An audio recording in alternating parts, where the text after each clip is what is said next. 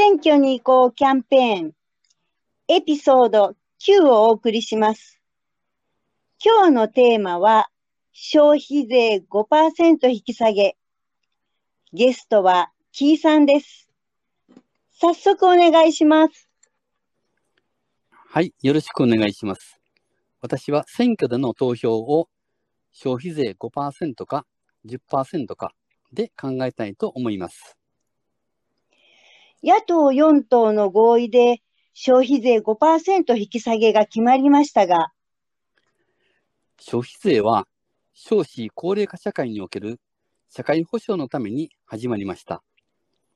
その後、何度か引き引き上げが、引き上げられましたが、社会保障という大義のため反対しにくいものでした。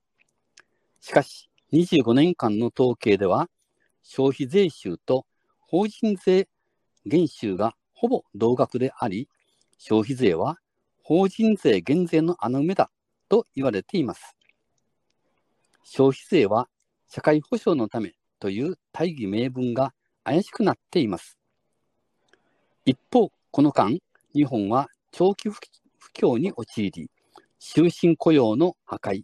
非正規雇用の激増により格差が拡大し、平均年収は激減、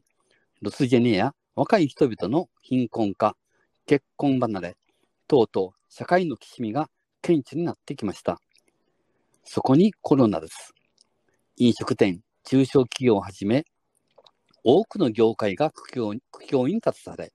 失業者、住まいを追われた人、アルバイトできない女性や大学生、収入のなくなった劇団員等々、困窮者が非常に増えています。こうした厳しい状況の中、野党は4党合意で消費税5%引き下げを決めました。与党、自民党、公明党は全く消費税に言及していません。消費税は誰もが払う税金で貧しい人ほど負担が大きいこと、いわゆる逆進性が強いということは明らかです。消費税の逆進性はよく言われますが、財源不足になりませんか？財源として税収の範囲でやりくりするとなると、どこかの予算を削るしかなく、消費税5%引き下げ分10兆円規模の捻出は確かに難しいものがあります。しかし、国債の発行はインフレ率2から3%の維持が唯一の制約であり、限度額はないので、財源としてとても良いのです。財源を国債にと明言しているのは、令和新選組だけですが、野党が政権を取り、公約通り、消費税5%引き下げをする場合、国債の発行に耐えることになるのは間違いないと思います。国債を発行すると、ますます国の借金が増えて、次の世代へツケを先送りすることになりませんか？現在の国の借金、すなわち国債発行残高は1200兆円、国民1人当たり1000万円の負担と言われています。これを聞けば誰でもびっくりしますよね。けれども、麻生太郎は、国債は吸って返せばいいと発言。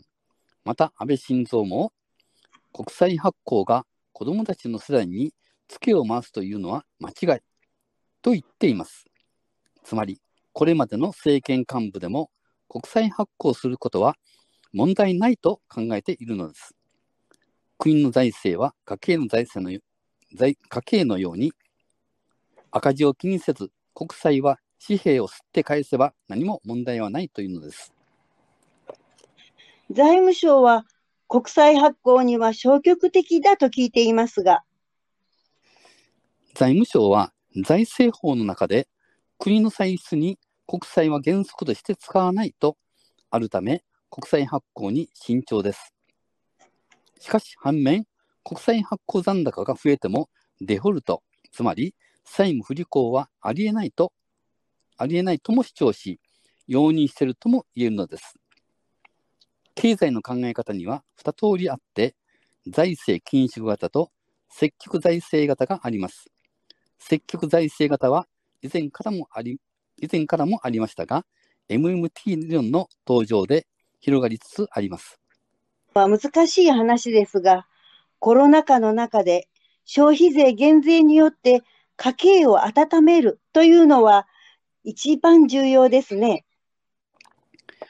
ほとんどの政治家は税は財税は財源とし赤字を嫌い、緊縮財政を好みます。しかし、積極財政派は少しずつですが確実に増えています。山本太郎や原口和弘、玉木雄一郎、高市早苗らです。積極財政を主張する議員が増え、生活を潤す施策がどんどん実現すると、格差是正や貧困対策等に大きな期待が持てるのです。キーさん、今日はありがとうございました。